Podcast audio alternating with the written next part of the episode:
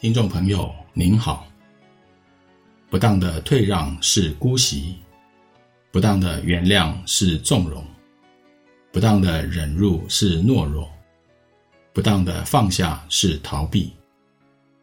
凡是善者，一定也是勇者、强者。在本集节目中，我们要与您谈谈忍辱的真义这个主题。欢迎收听。在相应部六处相应八十八经，相应阿含三百一十一经说道：有一次，富罗那尊者拜访释迦牟尼世尊，世尊称赞富罗那尊者能够善学忍辱的故事。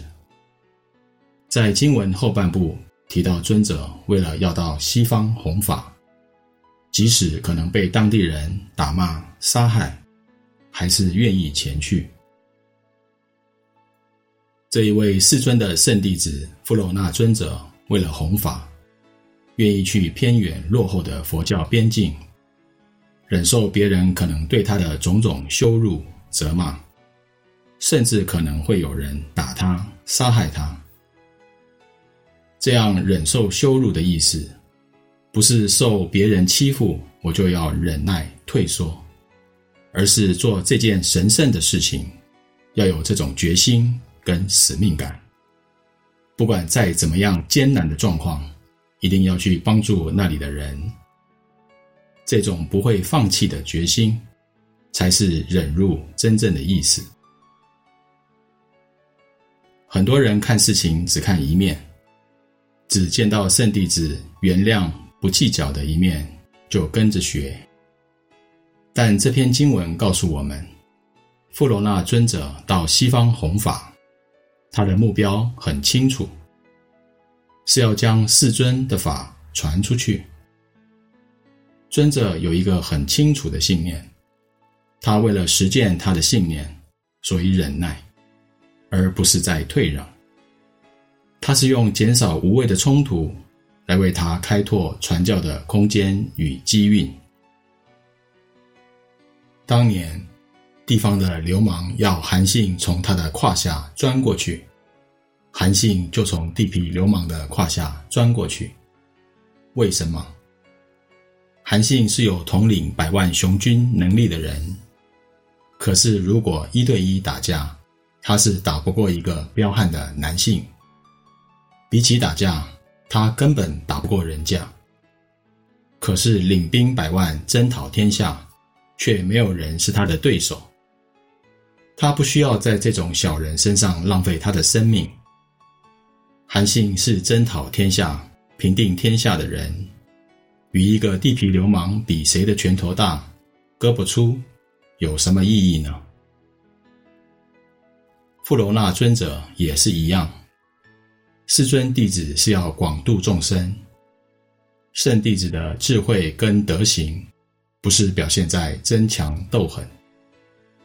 世尊问他：“你到那里怎么面对？”尊者说：“我不跟这些人争强斗狠，我退让。但是这个退让不是那种懦弱的退让，就像韩信钻胯下，他可不是退让，那个叫做智慧的表现。因为我很清楚，很坚定我的目标及方向。”因为我有领军百万、平定天下的能力，无需与地痞流氓打架而死在他的拳头底下，这不是浪费生命了吗？所以，为了将来有朝一日能够平定天下、利益天下苍生，我现在钻他的胯下有什么关系？